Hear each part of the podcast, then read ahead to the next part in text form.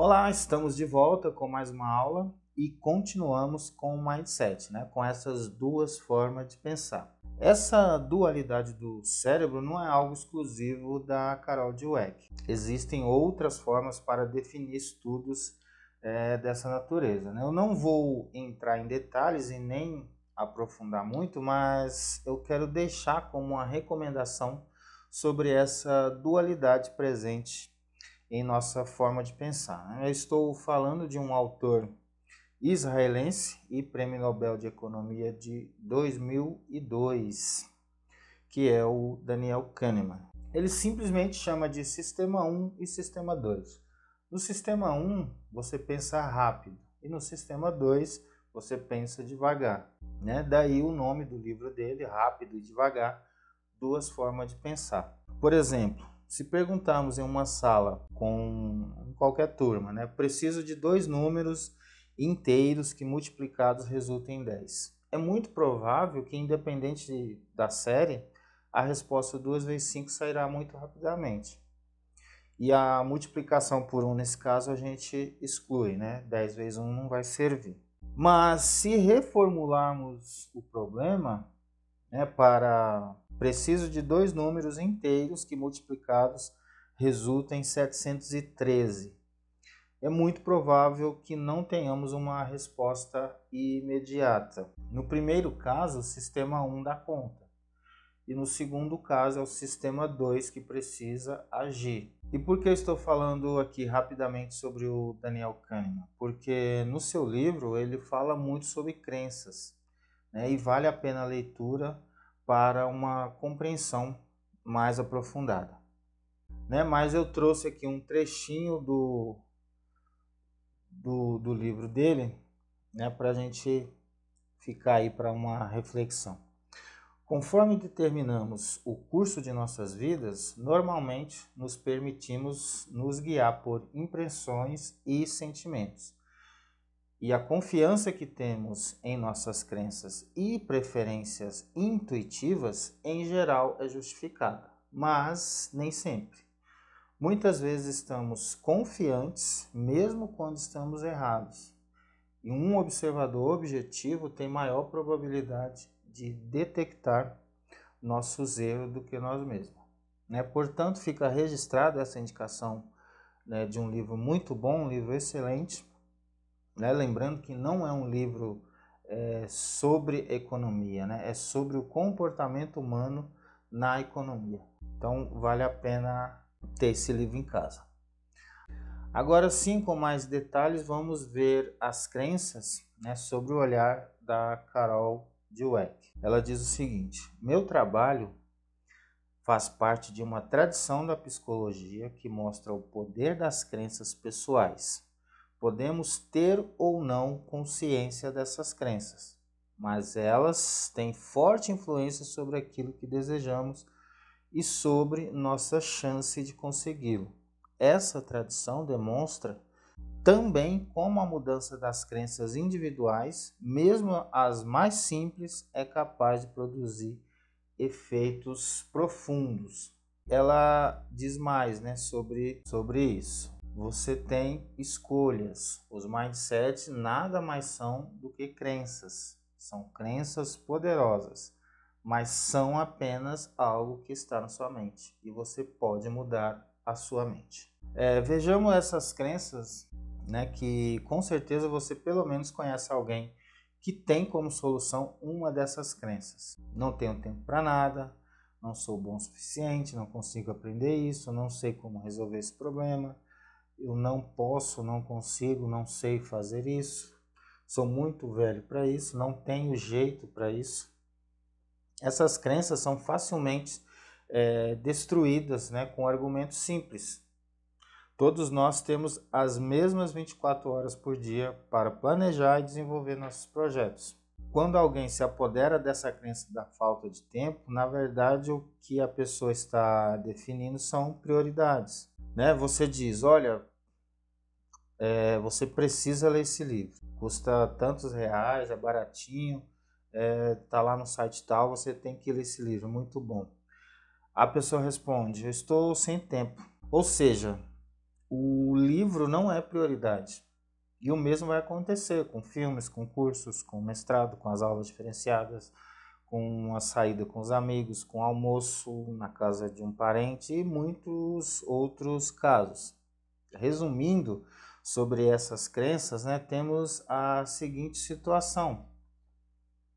Quando você assume que isso é verdade, você está dizendo que isso agora faz parte da sua vida. E elas serão a justificativa para qualquer declínio, para qualquer fracasso. E saber lidar com o fracasso é determinante para alcançar o sucesso. Né? E com nossos alunos é a mesma coisa. Né? Serve para mim, serve para você e serve para os nossos alunos também. Desses exemplos né, que vimos, todos servem para nossos alunos, mas podemos né, melhorar né, especificamente para a sala de aula. Por exemplo, matemática não é para mim, sou de humanas, é, isso não entra na minha cabeça, matemática é muito difícil, eu não consigo aprender, eu já tentei, eu não consigo, coisa do, do capeta, e, e outras né, que a gente costuma ouvir em sala de aula. E qual o problema de um aluno carregar essas crenças? Né? O problema é que o nosso trabalho será em vão. O aluno que tem isso como verdade, ele não está aberto à negociação. Não adianta simplesmente falar que matemática é para ele, é, não adianta falar para ele que essa coisa do sou de humanas não existe, não adianta dizer que ele consegue sim aprender. Enfim, é preciso quebrar essas crenças.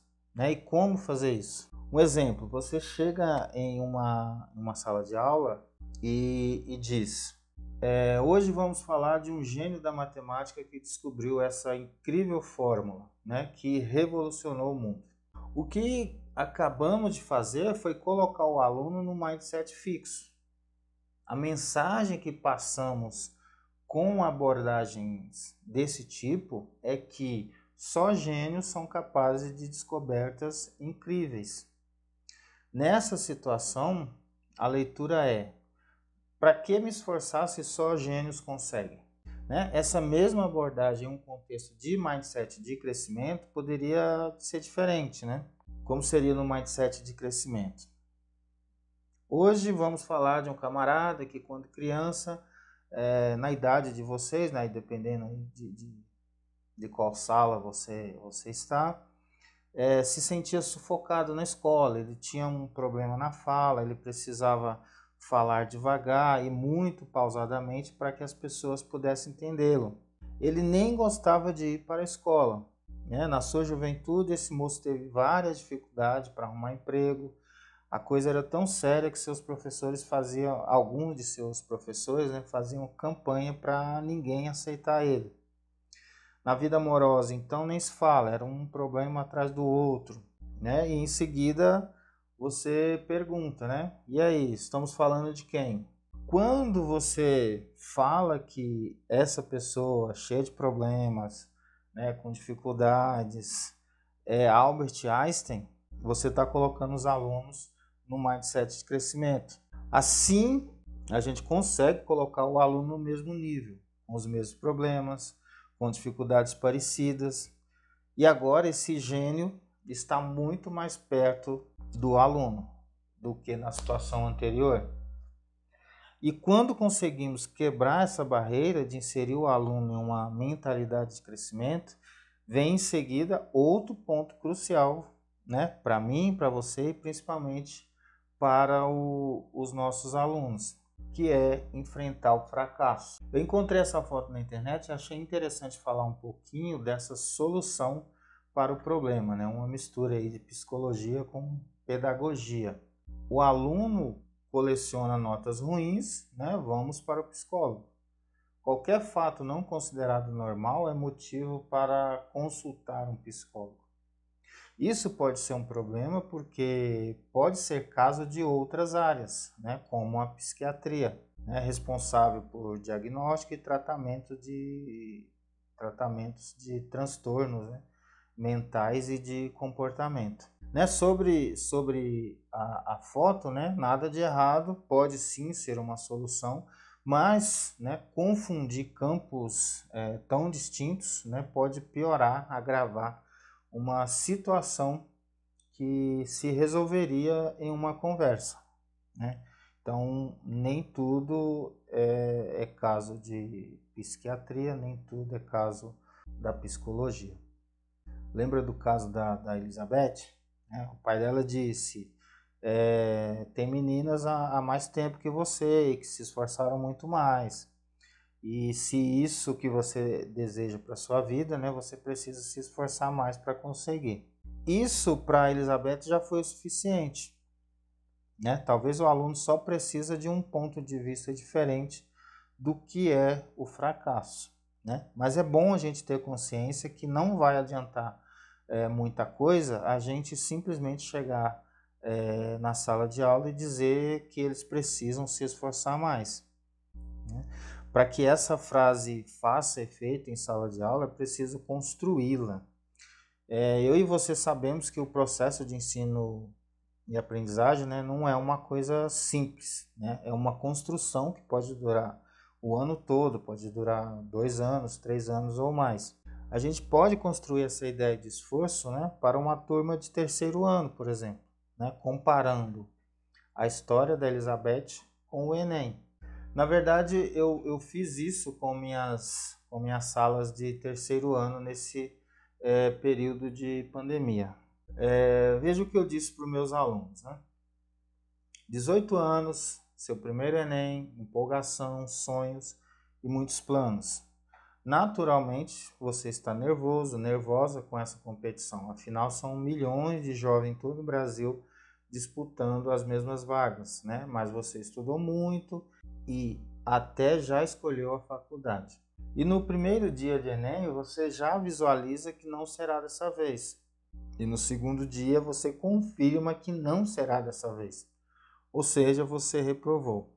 Voltando lá nas cinco opções da Elizabeth, né, em qual das cinco opções estará o seu refúgio? Eu fui bem humanas, mas exatas não é para mim. Não dá para competir com quem faz cursinho.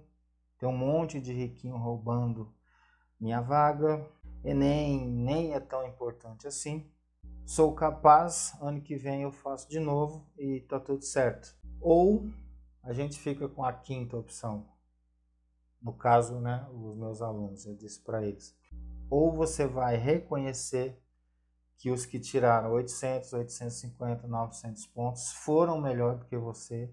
E se você quer realmente colocar o Enem como projeto de vida, você vai precisar estudar mais, ler mais, ler livros, ler artigos, ler jornais, ler revistas, assistir mais vídeos, se isolar mais, manter a concentração nos, estu nos estudos e até namorar menos. Muitos vão aproveitar essa pandemia para aumentar suas crenças limitantes. Aquelas do tipo: meu professor nunca passou isso, eu não lembro disso, eu mudei no meio do bimestre, eu mudei de escola, meu professor só faltava. É, foi o ano da pandemia, eu não aprendi nada. Tudo isso pode sim acontecer, né? Com um ou com outro aluno, isso é verdade, isso pode acontecer. Mas não pode se tornar uma crença. Não pode servir de desculpas. É, porque a única certeza nessa situação é que reclamar não vai ajudar reclamar não vai aumentar sua pontuação no ano que vem. Isso é certo. E sobre isso, a Carol Dweck diz o seguinte: quando os alunos acreditam que pode ficar mais inteligentes, eles entendem que o esforço os torna mais fortes. Portanto, eles colocam mais tempo e esforço, e isso leva a maiores realizações. Veja esse esquema da Carol Dweck. Posso ficar inteligente, aprender é o meu objetivo, passaria mais tempo me esforçando e chegaria a uma maior realização. Ou eu posso ficar inteligente, o esforço me torna mais forte e passaria mais tempo me esforçando, assim eu alcanço a maior realização. E para finalizar, eu acredito que foi possível compreender que o problema do ensino e aprendizagem de matemática não é tão superficial como vemos por aí. Eu me refiro a aqueles papos, né, que a matemática é um bicho de sete cabeças e precisamos combater isso, essa, essas coisas do tipo, né? E aquelas reportagens, né, que começam com essas frases, né, que não agregam nada, né, há muito tempo. A matemática que era vista como um bicho de sete cabeças, agora blá, blá, blá. Né? O problema é mais que matemática, né? o problema está na compreensão humana, é, está nas crenças limitantes, está na emoção gerada, enfim. Né? Falar de matemática é, passando essa imagem de bicho-papão é, é uma perda de tempo e não vai mudar nada. Né? A matemática nunca foi um bicho, nem de sete cabeças, nem papão. É, a matemática pela matemática, né? eu sei, você sabe. Afinal, a gente estudou três, quatro anos ou mais, né? É, a gente conhece um pouco. O problema está na transmissão do que nós sabemos para alguém que sabe muito menos e que constantemente ouve no, nos meios de comunicação, que ouve de seus pais, que ouve até de alguns professores, que sim, a matemática é difícil, é para poucos, é para alguns iluminados, entre tantos outros fatos que, que fazem alunos a, a cada ano acreditar nisso. Né? Os alunos pensam assim, seus pais pensam assim, seus avós pensam assim, e se não fizermos nada, né, os filhos desses alunos também vão pensar assim. Né? Eles terão as mesmas crenças. Né? Precisamos entender é, essas pessoas, dar contexto significativo e no meio disso a gente insere a matemática. É fácil isso? Às vezes sim, às vezes não. Trabalhoso eu sei que sim, mas compensador. É, eu já ia me esquecendo de algo né, importantíssimo. Eu preciso indicar um filme para você. Como Estrela na Terra. Se você ainda não viu este filme, por favor, assista o mais rápido possível, que você vai, vai, vai te dar muitas ideias e muita reflexão. Esse filme está disponível na Netflix. Então ficamos por aqui, um abraço, assista o filme e até a próxima aula.